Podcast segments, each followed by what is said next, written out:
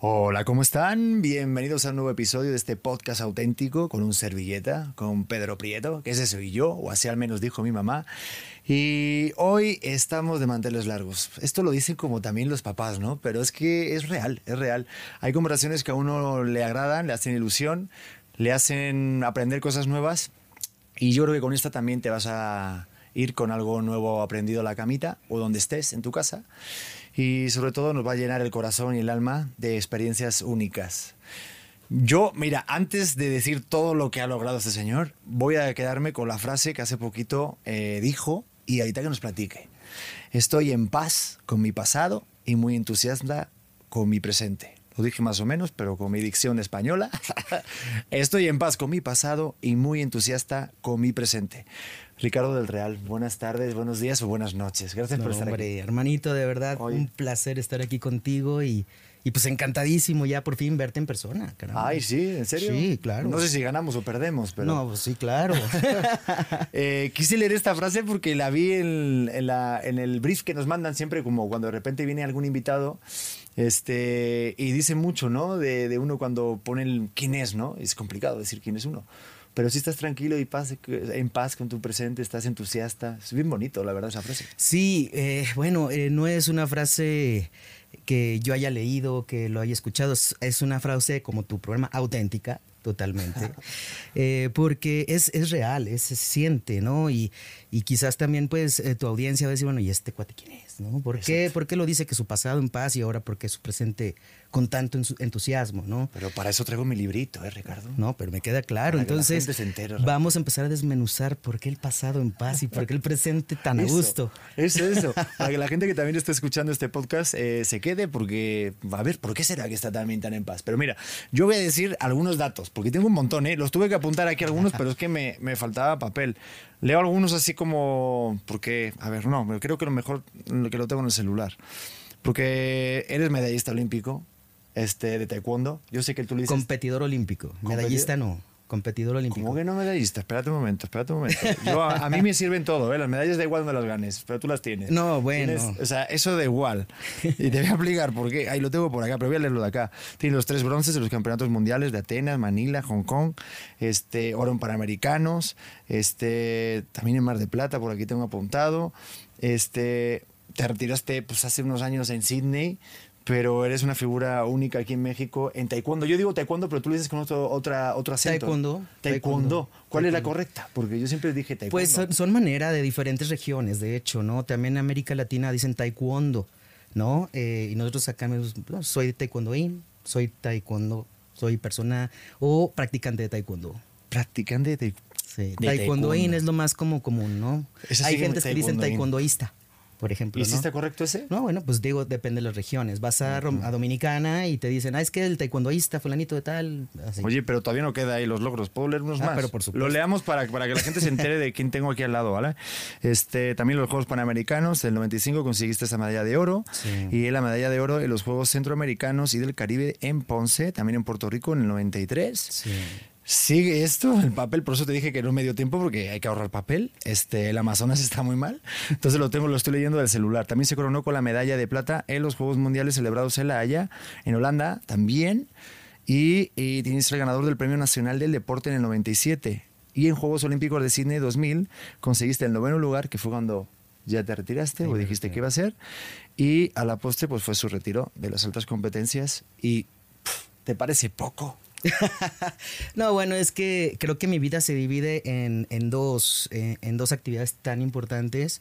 Eh, para mí ser representante de mi país es un gran honor y siempre lo voy a, tener en mi corazón. Eh, lo que no sabe la gente, lo que no sabe, es de que en esos entonces, en la época de los 90, quien dio la cara es Mónica del Real. ¿No? Mónica del Mónica Real. del Real, exactamente. Entonces, Mónica del Real pues dio la vuelta al mundo dando ese tipo de travesuritas en, en los podiums internacionales, abriendo brechas para las nuevas generaciones y apoyándose también de esa generación de, todos los, de todo lo que fue el 90 para México, el taekwondo de México en el país. Eh, y, bueno, hicimos eh, grandes, eh, tuvimos grandes resultados, ¿no?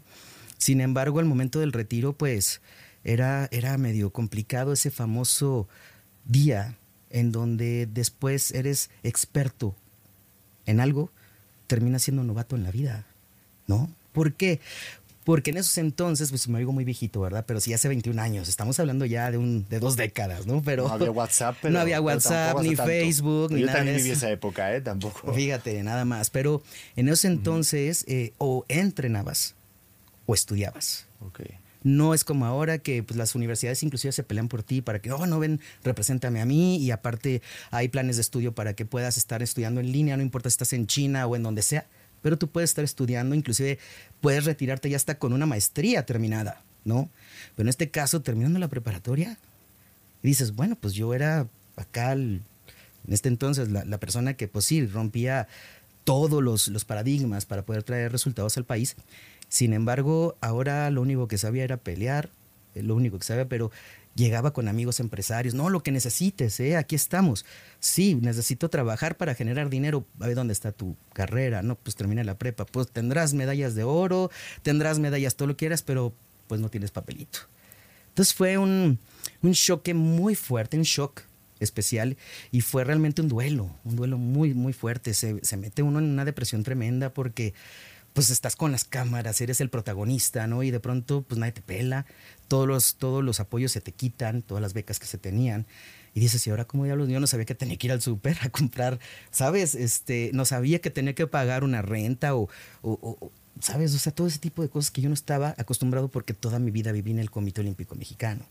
Qué ¿no? locura, o sea, claro, estás, estás eh, como, como que te acostumbras a ese spotlight, a esa atención, a ese nivel de atención. Sí. Y también algo que, que dijiste, que, que- que te conocían con un nombre, una apariencia, un apellido, y de repente tú eh, decides ser otra persona y se cree seguramente este, que, que es de, de la noche a la mañana. Cuando leí un poco tu historia, me recordó, no sé si hasta viste el documental de Bruce Jenner. Mm. Eh, no sé si a lo mejor tienes a lo mejor cosas parecidas o no, pero intenté como meterme un poco en esa mentalidad, ¿no? De que realmente seguramente esa parte de Ricardo vive de- desde hace ya mucho más tiempo, no es de la noche a la mañana que decide ser otra persona. O sea, esa parte de competencia, ¿tú cómo llevabas esa parte, ese duelo interno, aparte del duelo que llevabas de incompetencia? Ah, esa es una pregunta muy bonita. Mira, eh, para poder eh, eh, entender un poco lo que vamos a hablar es que es eh, lo que es el tema de la transexualidad, Ujú. ¿sabes? Eh, en el caso mío, hablando de un hombre trans sobre todo, no hay información al respecto. Yo me, siempre me sentí muy diferente a partir de los cuatro años. Desde siempre yo decía, yo cuando sea grande, yo ya me imaginaba, sabía que iba a cambiar, pero de pronto pasaba que no pasaba nada, ¿no? Y de pronto pues yo estaba como, como muy triste, ¿no? Y de pronto llega el taekwondo a mi vida y dije, bueno, es un escaparate interesante para hacer algo distinto, pero cuando estaba en el área de combate, yo siempre me sentía que Ricardo estaba acá, a pesar de que daba la cara a Mónica, ¿no? Como si fuera una dualidad extraña, pero era uno solamente para mí, ¿no?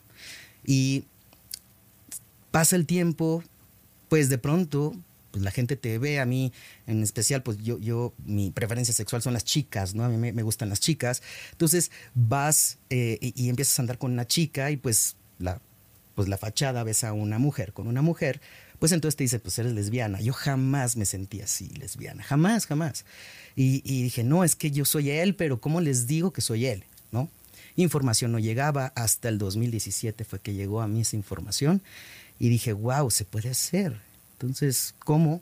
Pues hay que preguntar, preguntando se llega a Roma y llegando a esta conclusión es de que se necesitaba un equipo multidisciplinario, así yo lo man- manejé así, como cuando competía que tenía un entrenador, preparador físico y todo. Acá en este caso debe de ser un endocrinólogo, un sexólogo, psicólogo, un cirujano, gente especializada en temas trans. ¿ok? Obvio, pues para ver también si eres candidato o candidata para hacer una transición, un reemplazo hormonal en este caso, ¿no?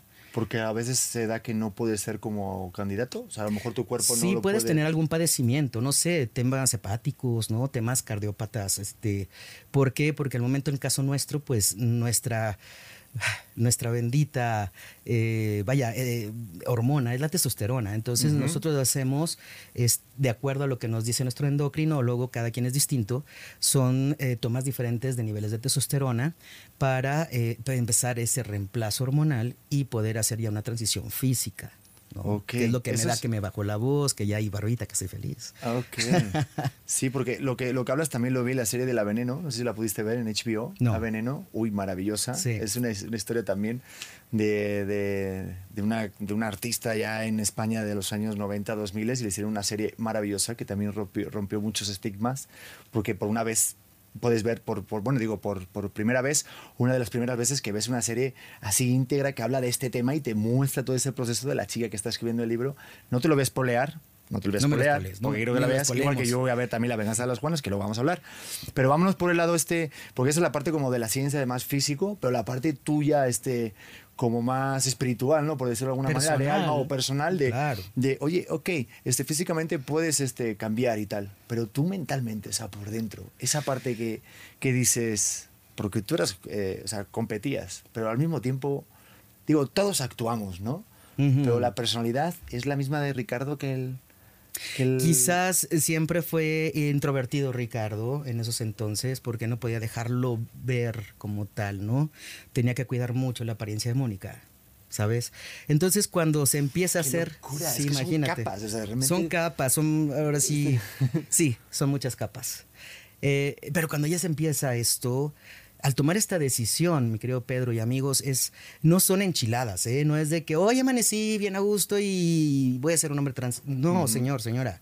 No, es realmente una decisión sumamente importante donde vas a renunciar a muchas cosas. Inclusive, si yo tenía que renunciar a mi pasado, lo tenía que hacer. ¿Por qué? Porque es mi vida. Nadie más la va a vivir.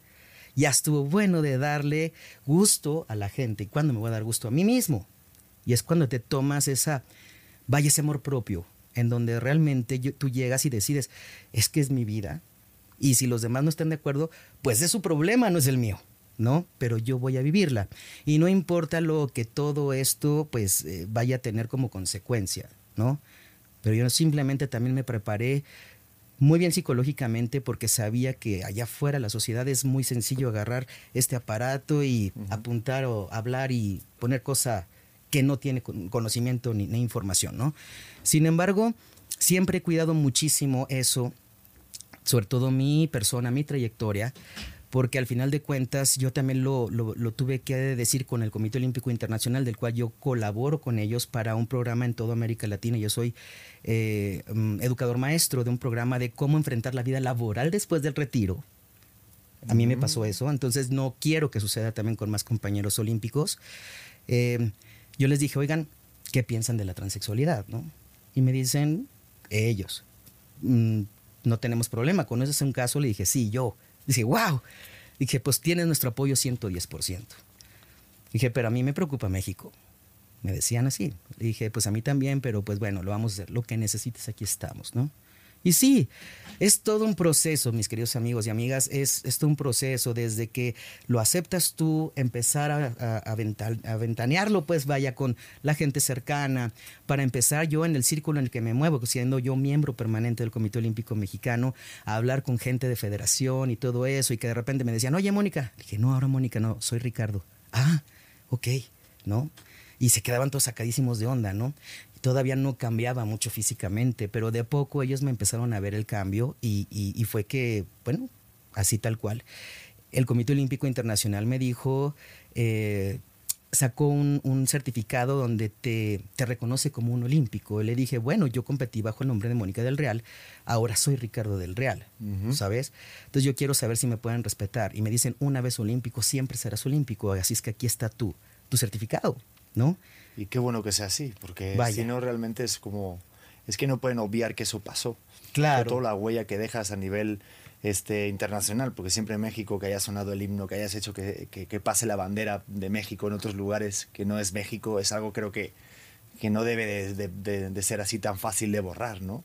Y es abrir brechas otra vez, Pedro, porque este tema a lo mejor ahorita está más visto, más, eh, vaya, eh, más cotidiano, el tema de la homosexualidad, el tema gay, el tema lesbianismo, eso está como más visto ya, ya está como más aceptado, pero el tema trans está apenas entrando.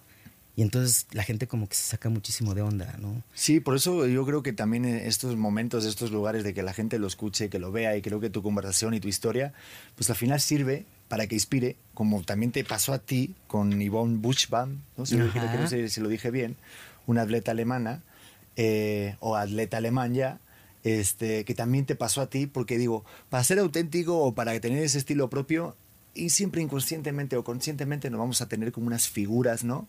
Sí. Yo por eso siempre estos tengo esos pósters de Elvis o de Frida Kahlo o de Nikola Tesla, porque son genios, son gente única. Pero ellos también tuvieron a gente, mentores o gente que, que te inspiras, ¿no?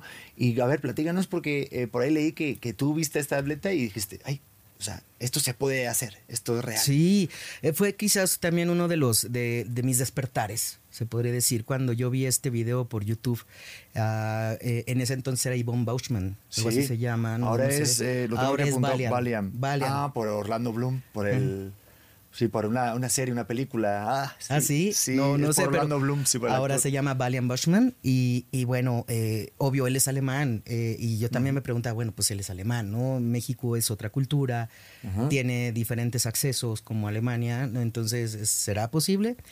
Y, y, bueno, me identifiqué mucho porque él compitió en Sydney igual que yo y dije, wow, o sea, hay que preguntar, hay que preguntar, ¿no? Entonces, al preguntar, pues efectivamente se dio que sí se podía y por eso se tomó esta decisión. O sea, eh, ¿también coincidiste con él en los juegos, pero lo, llegaste a conocer o fue solamente...? No, coincidimos de generación. Realmente no, no platiqué con él ni nada. Este, pues imagínate, es que en los Juegos Olímpicos van más de 10.200 personas, o sea, de todo el mundo.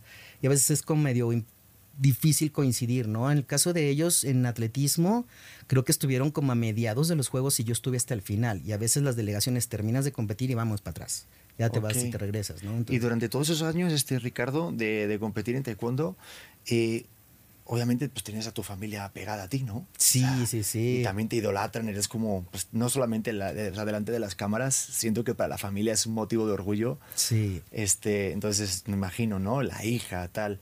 Mm, Tú por dentro, no sé qué, qué sentías en ese momento, si, si realmente este, sentiste ese apoyo o se lo contaste a alguien de cómo te sentías o a lo mejor, no sé, a lo mejor el deporte era tu válvula de escape de alguna manera o... Creo que todas eran, todo lo que estás diciendo es, haz de cuenta, ¿no? La, el deporte era una válvula de escape, pero a su vez también ya cuando se les tuvo que decir en el caso de mis padres, ¿no? De Ajá. que me retiro, me regreso a Aguascalientes, del cual yo soy originario, y eh, les digo, bueno, pues este, pues les presento a mi chica, ¿no? Este, ¿cómo? ¿Cómo una mujer? Sí, este, esta es la realidad, o sea, a mí me gustan las chicas. No, no, no, no, no, ¿cómo es posible? Este, pues fue un shock tremendo para ellos, ¿no? O sea, fue fuerte. Eh, ya medio como que lo aceptan y de repente llego el 2017 para decirle, ¿qué creen? Fíjense que ya me conocen desde que nací, ¿verdad? Yo siempre he sido él, ¿no? Y, pues voy a hacer esto. No, no, no, no, no, ¿cómo crees? O sea, estaban también choqueados. Uno de los temores principales que tenían sobre todo mis papás era si yo podría ser capaz psicológicamente de enfrentarlo ante la sociedad, si yo iba a estar fuerte para eso. Okay. O también si era un tema este, que será seguro médicamente hablando, ¿no? Porque vuelvo a repetir, la sociedad de pronto es media, es media o muy cruel, ¿no? Que digo, no tiene conocimiento y es muy sencillo simplemente postear algo, ¿no? Y yo les dije, bueno, eh, yo creo que no salimos o no nacimos con todos los conocimientos, pero pues día con día me estoy fortaleciendo y estoy aprendiendo y pues estoy defendiendo mi vida, ¿no? Al final de cuentas, mi, mi identidad, mi, mi ser, ¿no? Ante todo el mundo.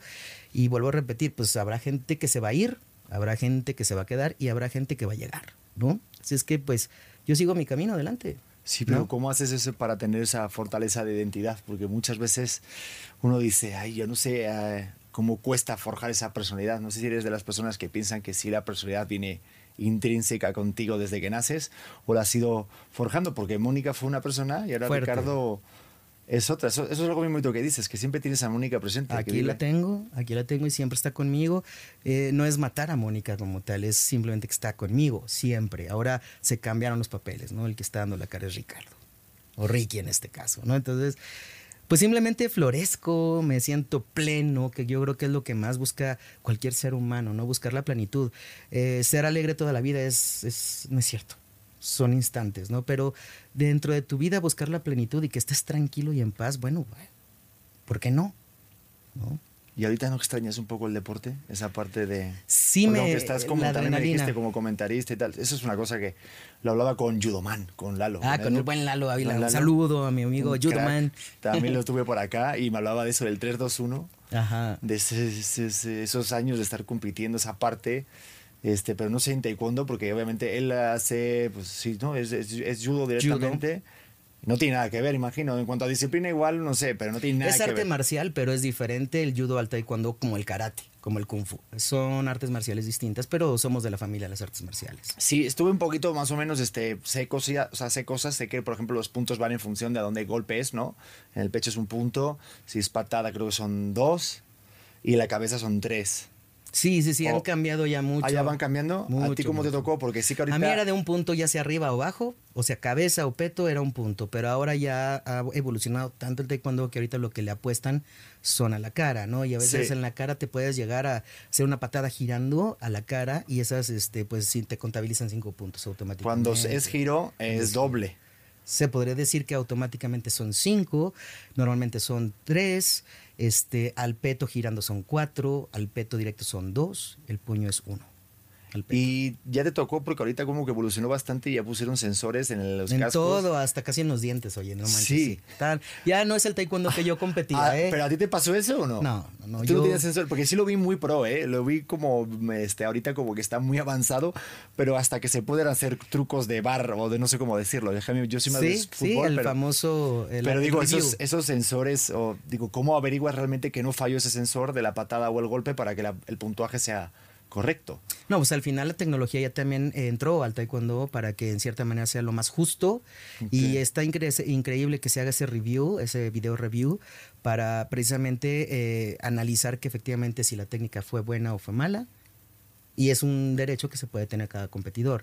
A veces estás ganando una, estás peleando por una medalla de oro, ¿no? Entonces, esos videos son indispensables para que realmente, pues, sí, efectivamente haya sido o buena mi técnica o pues simplemente parte de la estrategia, ¿no? De la competencia. ¿Y cuánta parte de técnica y de fuerza debe haber? Porque obviamente sí ves que es un deporte de contacto, pero pues no deja de ser una disciplina, digamos, de arte marcial, ¿no? A mí esa parte mental me, me gusta muchísimo. ¿Tú cómo la ves? ¿Cómo la viviste? O sea, ¿sí realmente te preparas eh, este, mentalmente o planteas algunas estrategias ahí como jugadas, por decirlo de alguna manera, de básquet o de fútbol? eh, ¿Vas por aquí a la derecha? O sea, ¿ya lo tienes metido en la cabeza o vas hacia el momento? Hay una situación, el competidor siempre tiene una esencia, es decir, puede ser un competidor que sea muy dado al ataque o sea un competidor sea muy dado al contraataque o con ciertas técnicas. No puede, no conozco hoy en día un competidor que domine todas las técnicas que existen en el taekwondo, pero puede predominar unas que otras, ¿no? Entonces, aquí la, la estrategia va,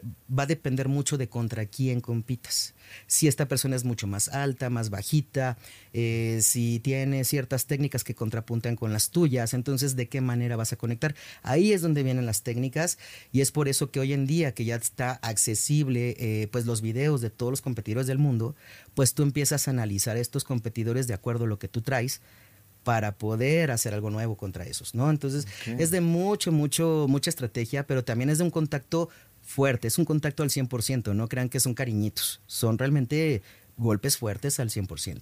No, sí, por eso ponen protecciones de peto y de Sí, cabeza, sí, porque sí. sí Pero si terminas molidísimo de todo, de las piernas, de los brazos, de todos lados. Me ¿no? contaba, me contaba este Lalo que, que ya las rodillas, los achaques, las lesiones, Sí. ya se notaba que todos los días iba, ya dice, no, Pedro, va pasando la edad y vas notando, digo, si yo lo noto y no he estado a ese nivel, que ya las rodillas, subir este 10 escalones, Sí, no, sí, empiezas a un notar un rollo. poco la articulación y eres de los que también, este, porque yo cuando veo esos deportes, digo, no sé si te pasa a ti, este Ricardo, porque yo lo siento como que le busco una metáfora a la vida.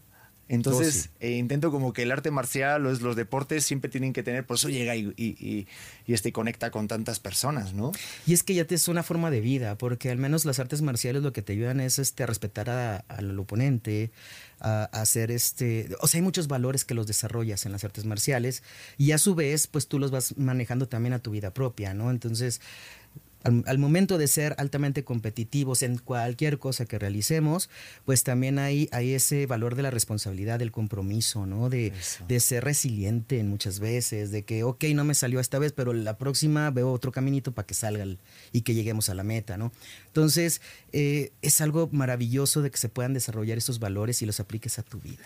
Es que los valores de las artes marciales, parece que sí, que, que lo ves que es un deporte de contacto y tal cual, pero sí hay como una base que, que, luego es lo que conecta todo. y aquí no importan géneros, ni orientación sexual, ni ciudades, ni países, ni culturas. Esto lo desarrollas porque lo desarrollas como persona.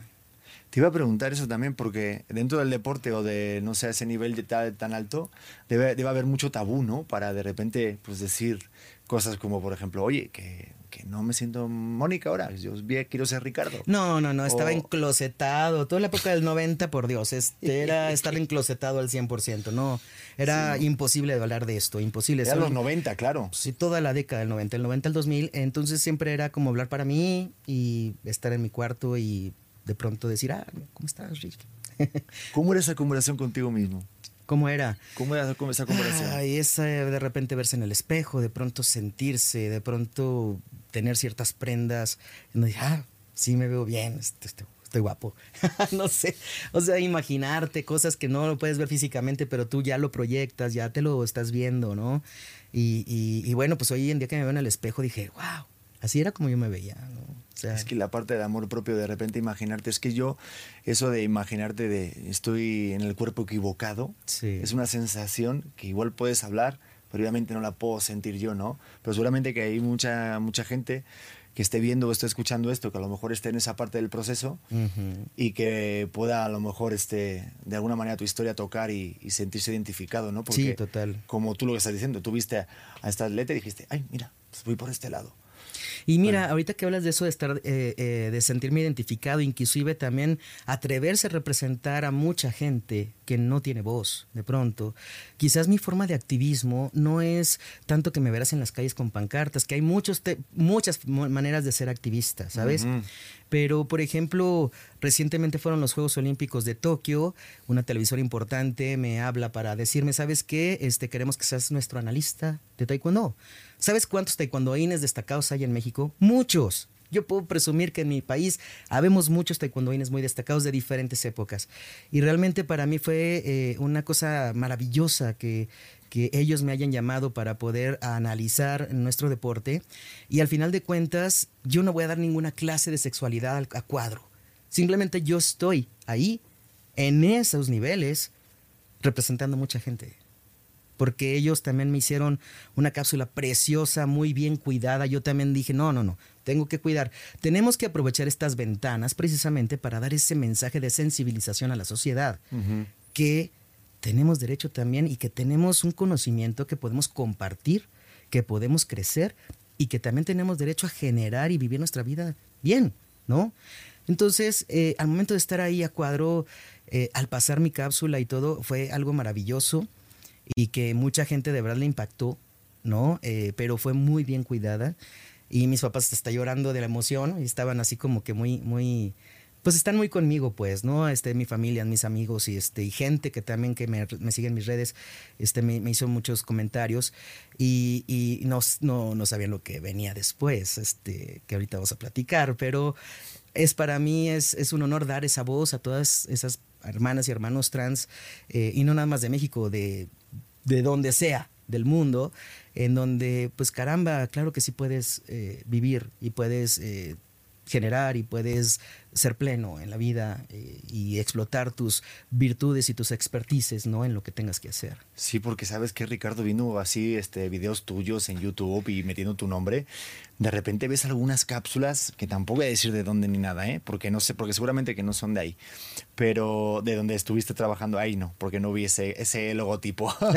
pero otros videos sí que me da coraje, algunos compañeros, la manera en la que lo manejan, ¿no? Porque parece que utilizan palabras que quieren ser muy, muy técnicos y realmente se ve como mucho más, ¿cómo decirlo?, pretencioso o buscando ese morbo sobre todo entradas, de no verte la cara, de no sé qué, este, pues no sé, también notas esa parte de, de pues obviamente al final de la tele eh, son números y quieren llamar la atención, obviamente es un momento importante para hablar de este tema, Pero esa delgada línea tú también la notas, ¿no? De que obviamente se aprovechan un poquito de repente para llamar más la atención. Sí. Que del mensaje realmente, que es aquí, sentado en un sofá. Sí, es el con- famoso que ves aquí y dices, ay, el primer hombre trans. eh, Eso. eh, el o sea, primer- espérame, ya pícale a ver qué, qué, qué, para ver el chisme, ¿no? O sea, el, sí. el- el- el medallista trans mexicano, no sé, el, eso tú como lo, como cuando lo lees o cuando lo ves, tú qué sientes que Pues mira, eh, en un principio eh, de pronto sí como que había cierta molestia, pero ya después cuando abría la nota, efectivamente sí respetaban todo lo que yo dije, ¿no? Sí fue sensacionalista de pronto esos cabezas de nota y todo eso que hay, ¿no? Y, bueno, mira que ahorita estoy estudiando ciencias de la comunicación, estoy terminando mi carrera después de saber cuánto tiempo, y, justo eh, de pronto es analizar este tipo de notas, de esos balazos que dan en las notas de pronto, eh, eh, dices, bueno, es para que de verdad llames la atención y dan clic a la nota. A mí me beneficia porque conocen mi historia, pero si es pretencioso ese encabezado que hacen, ¿no?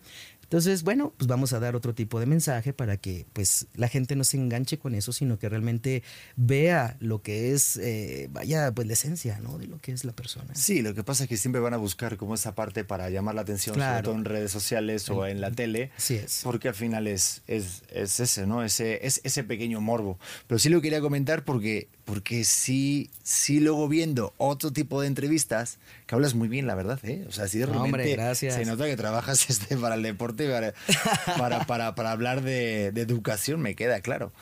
Pero todo ese proceso, a ver, ya nos quedamos en la parte de, de, de taekwondo y hablamos de cuando eras más pequeño, pero cuando hay un cambio, que esto a mí me explotó y ahora no vamos con lo otro, ¿eh? Pero esto, eh, dime por qué. O sea, dime por qué, porque es importante. Yo, por ejemplo, cuando intenté buscarme a mí mismo, encontrarme, me fui a la India. Me fui un año a la India, luego me fui a China y acabé en México. ¿Vale? Pero tú te fuiste a Vancouver. O Sí. sea, te fuiste a Vancouver y estuviste trabajando con barberos. Sí, estuve trabajando con barberos en una... Y me encanta porque yo te, te digo, ¿eh? yo también me fui a otro lado a trabajar de modelo, no sé qué, en la India y hice de todo. ¿eh? Sí. Pero ¿por qué elegiste ahí y, y cómo fue esa parte de etapa de transición, imagino? Porque fue un momento importante. Bueno, en ese entonces todavía no estaba claro de que yo podía hacer la transición, Ah, pero yo eh, lo que quería era eh, buscar un lugar donde yo me sintiera realmente sin tanto problema de aceptación ante la sociedad. Eh, pues las leyes al menos canadienses son más abiertas, son más eh, respetuosas. Y en este caso en México, bueno, pues es, es de repente muy terrible, hay mucho abuso eh, en todo lo que son los grupos vulnerables. Y, y- y yo como que estaba medio ahí eh, buscando esa situación, viviendo la experiencia.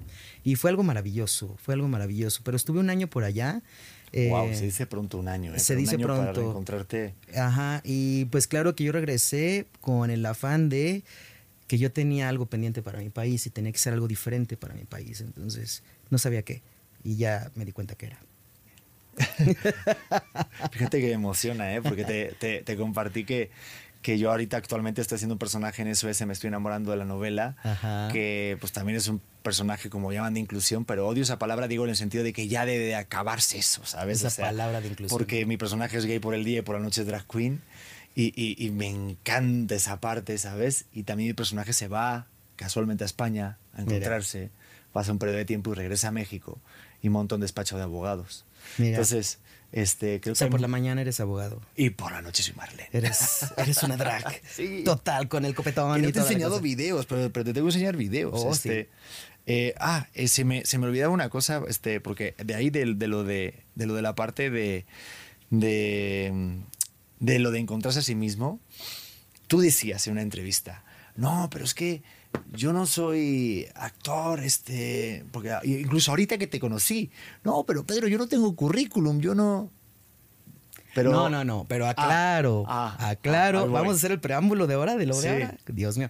Aclaro, yo no tengo carrera en este en ámbito. este medio. Pero digo, siendo actores, yo siempre soy de las personas que digo que todos somos actores. Sí. Pero tú estuviste muchos años actuando. Deja, que eso me dijo mi hermano, ¿eh? Ay, ¿para ¿Qué te te, haces? Si toda la vida actuaste, pretender ser alguien que no eras. Así me dijo. Dije, hijo de la. Respeta a tu hermano mayor, le decía, cálmese, ¿no? Pero sí vino un, un giro totalmente en mi vida, del cual eh, nunca me lo esperé, Pedro. Nunca me lo esperé. Eh, eh, fue mayo del año pasado, de hecho, esto, cuando me habla una muy buena amiga, ¿no? Y me dice, oye, este, un amigo, pues te anda buscando. Dije, ah, chivos, sí, sí, ¿para qué o qué? Dice, no, para un proyecto importante.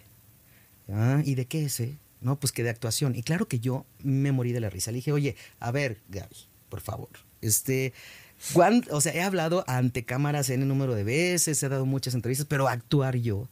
Qué bueno, mira, pues puedes entrar, es un casting, ¿no? Puedes divertirte.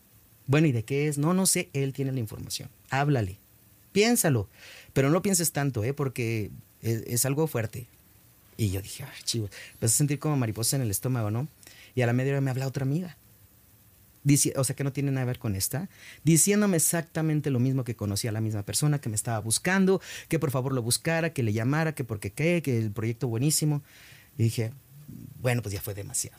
Demasiado, too much. ¿Y qué pasó? A ver, porque es que yo estoy con este porque los castings se pasan muy mal, ¿eh? No, sí, no, pues yo qué iba a saber. Y aparte ya estábamos en pandemia, ¿sabes? Entonces yo no ah, sabía. Claro, yo no sabía nada de nada de eso, ¿no? Y me dice, no, te voy, te voy a mandar la escena y, o sea, era martes. y, la quiero para el jueves. Dije, a ver, espérame, barajéamela despacio. O sea, ¿de qué me estás hablando? A ver, para empezar, ¿qué, qué personaje es? ¿No? Dice, no, es que es un personaje muy bonito, que te va a gustar, que la fregada. Y créeme lo que yo cuando hablo de actuación, en donde están buscando a alguien eh, de mis características, es porque, ya sabes, promiscuidad, este, libertinaje, eh, desnudos, ¿no? Yo dije, jajaja, yo no voy a dar dos pasos atrás, ¿eh? O sea, no. Y claro que me manda después el perfil del personaje y me enamoré totalmente de Daniel. Mucho, como tienes una idea. Dije, wow, está increíble este personaje. Entonces, este, pues ya me manda la escena. Claro que la hice como 500 mil veces, ¿no? Me, equivoqué. Eran los famosos self-tape ahorita que estamos haciendo desde casa. Solo los casting en casa. Los casting en casa. Eh, y, bueno, eh, el proceso de una u otra manera fue que si les gustó, este, oye, mándamelo ahora un, un poquito como más porque se lo mandé enojado y de repente, no, mándamelo un poquito más, así como más este tranquilo, ¿no? O ahora mándalo más empático. Y yo dije, oye, ahora ahí va otra vez, ¿no? Oye, que los directores quieren hablar contigo. Y dije, ah. Dije, direct, pues ¿cuántos hay o qué? ¿No? Y me dice, no, pues es que son dos, pero quieren, quieren conocerte. Y bueno, pues, vamos a conocernos.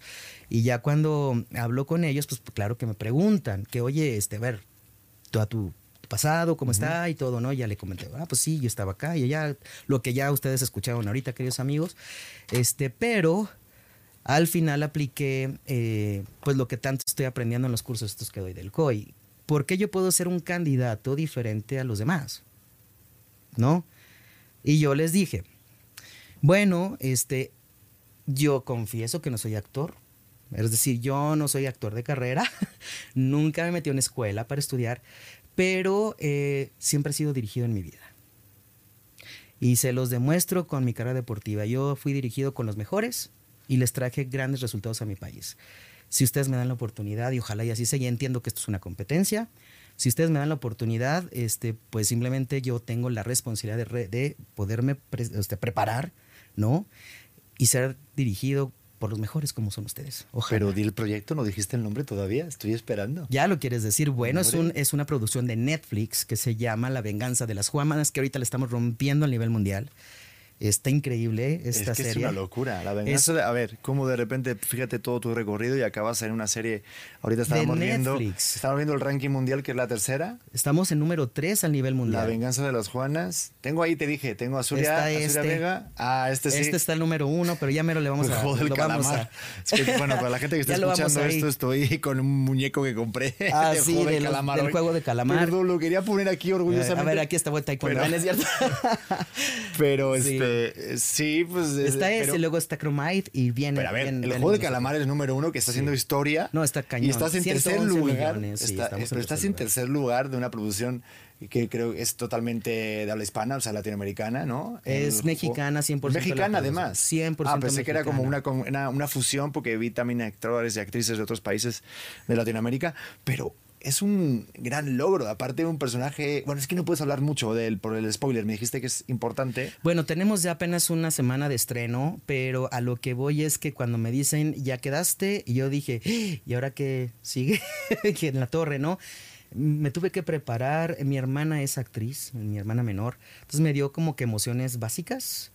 Y después me asignaron al buen Hortos Soyuz, que le mando un gran abrazo a mi Ah, carnalito, por favor. ¿Tuviste este, a Hortos? Sí, Hortos me estuvo preparando para montar cada una de las escenas. Y no era cualquier cosa, amigos. O sea, imagínense nada A mí más. fue mi maestro Hortos. Imagínate, o sea, es un tipazo. Un besazo. Sí, no, pero sí. Espero doble, doble.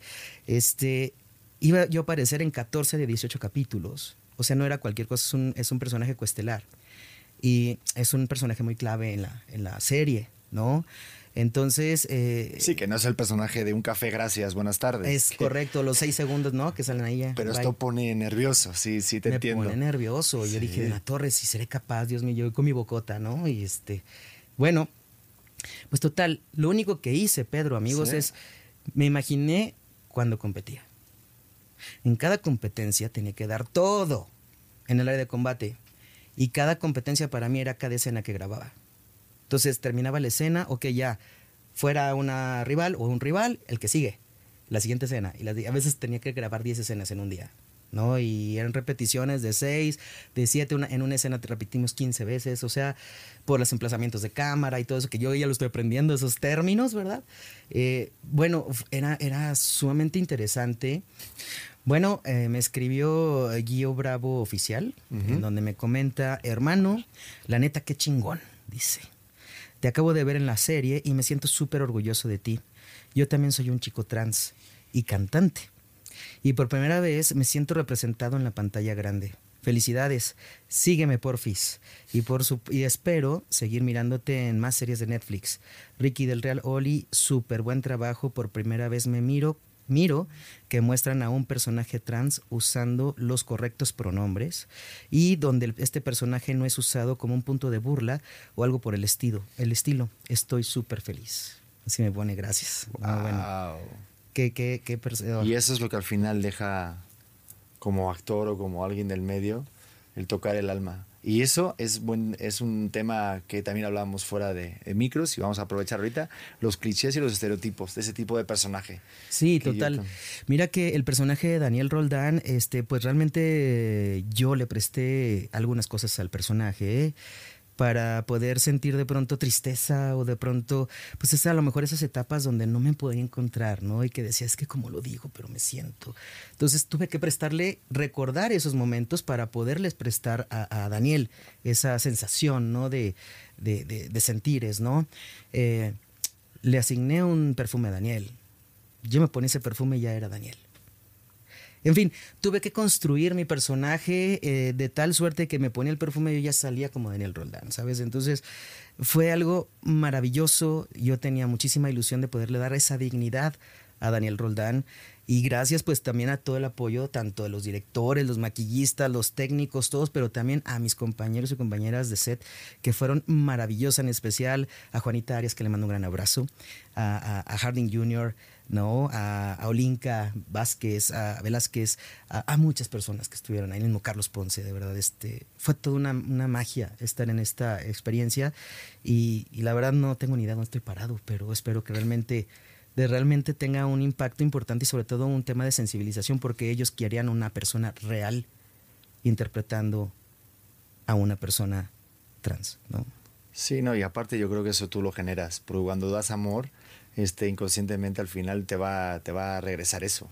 Sí. Y esa parte real es, es muy importante, porque años atrás esos personajes trans, digo, lo sé porque también yo hago al gay que, que, que, que se viste de mujer y es drag queen, y a lo mejor en otros años hubieran sido como un cliché, como decías tú, Claro. algo burlón, no sé cómo llamarlo, pero, pero tú también si has intentado como ese cambiar ese, ese chip dentro de, del personaje de Daniel, romper con esos estereotipos de la tele o las pelis mexicanas, o no solamente mexicanas, sino de todo el mundo. O sea, siempre... Bueno, Cristina Romero y David Reyes este, escribieron eh, magistralmente esta serie y en este aspecto el personaje de Daniel Roldán lo hicieron de verdad con mucho respeto y cariño. y que hagas ajos hablar contigo. Transmites una paz. Ah, muchas gracias, Pedro. No sé, pero da una gana de verdad. O sea, tu tono de voz y todo. O sea, ah, gracias, tu forma de hablar es de, transmite una paz. También ayuda el humidificador que me compró mi novia. pero. Ah, sí, claro, mira, sí. Pero Felicidades a la novia que nos trajo este. Es una crack. Sí, es una crack. Pero sí, realmente se siente tus palabras de que estás en paz. Y de verdad que gracias por el tiempo, la paciencia de que comenzamos un poquito más tarde de la hora y también te lo agradezco. No te preocupes. Al contrario, para mí es un gran placer. Gracias por estas ventanas que nos puedas dar para dar mensajes tan importantes a la sociedad y vuelvo a repetir, siempre buscar sensibilizar a la gente, ¿no? Que somos humanos, todos tenemos derecho de todos. Sí, y sobre todo con historias como las tuyas y de verdad que qué orgullo y que te deseo la mejor de las suertes en la serie, eh, en este proyecto impresionante en Netflix, porque ya sabes que cuando les va bien a una, hay segundas partes, hay terceras. y que sea el primero de muchos proyectos, ¿por qué no? Ya va a ser el, nuevo actor aquí y hay que, dejar fluir, hay que dejarse fluir, hay que dejarse fluir cómo van las cosas. Fluir. Pues sí, yo simplemente le hago caso al destino y, y pues agradecido por las oportunidades que se me da y pues cuando se da una oportunidad hay que aprovechar al máximo y hacer lo mejor posible, ¿no? Entonces, pues, darle. Gracias por ser un auténtico. Gracias por estar en este podcast auténtico. Muchas gracias. De verdad espero que vengas de regreso cuando ya seas este, mucho más famoso y rompas al juego del calamar en esa lista de Netflix. Ah, lo vamos a romper. Y a ustedes, pues gracias que nos ven otro día más, también nos escuchan. Yo sé que también están en Spotify. En este episodio del podcast auténtico. Nos vemos en el siguiente episodio. Y de la suscribir, por favor, para que apoyen el canal. Este proyecto de verdad que lo hago con mucho amor, con mucho cariño. Y mientras nos sigan dando a sub, pues seguimos aquí más presentes. Y que me sigan en mis redes también. Ah, también. Uy, se me fue. Ricky del Real Oli por Instagram. Ahí pueden seguirme y pues ojalá Ricky del Real Oli con Y al final. Ahí los espero en mis redes y síganme. Es que tampoco se me olvidó, es que eh, mis amigos de Morita siempre están, cada vez que estás hablando, parece por debajo de ti, ¿eh? Sí. Tu nombrecito con tu, con tu cuenta. Pero los Pero no está de más. no nos escuchan. Los Eso es verdad. Spotify. Entonces síganme en mis redes. Ricky los de Spotify, los de Spotify no escuchan el. No, no ven, no ven. El este, no ven el este, sí. bueno, muchas gracias y nos vemos en el siguiente episodio de este podcast auténtico. Nos vemos, sean buenos. Cuídense.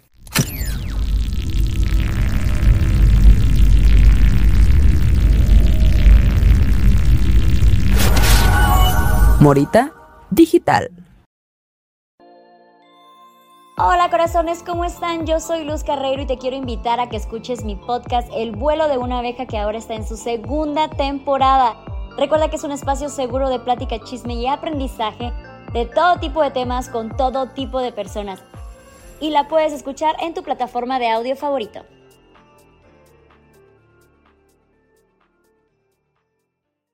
¿Estás listo para convertir tus mejores ideas en un negocio en línea exitoso? Te presentamos Shopify. Tal vez no lo sabías, pero nuestro podcast More Than Mamis es un negocio y lo empezamos por supuesto para desahogarnos y hablar sobre la maternidad, no para convertirnos en expertas de ventas y del e-commerce. Así que sí, necesitábamos ayuda para vender nuestro merch y poner en marcha nuestra tienda. ¿Y cómo suena con Shopify? Llegó otra venta. Shopify es la plataforma de comercio que está revolucionando millones de negocios en todo el mundo. Ya seas un emprendedor desde tu casa o desde donde sea, Shopify es la única herramienta que necesitas para iniciar, administrar y hacer crecer tu negocio sin dificultades. Con Shopify puedo gestionar pedidos, envíos y pagos desde cualquier lugar, brindándote toda la información y estadísticas de tus ventas al detalle. Regístrate para un periodo de prueba con tan solo un dólar al mes en shopify.com barra sonoro, todo en minúsculas Ve a shopify.com barra sonoro para llevar tu negocio al siguiente nivel. Shopify.com barra sonoro. This Mother's Day, treat mom to healthy, glowing skin with Osea's limited edition skincare sets. Osea has been making clean, seaweed infused products for nearly 30 years. Their advanced eye care duo brightens and firms skin around your eyes, while the Golden Glow Body Trio nourishes and smooths skin all over. They both come in giftable boxes with savings up to $46 and free shipping for a limited time. Go to OSEAMalibu.com and use code MOM for 10% off your first order site wide.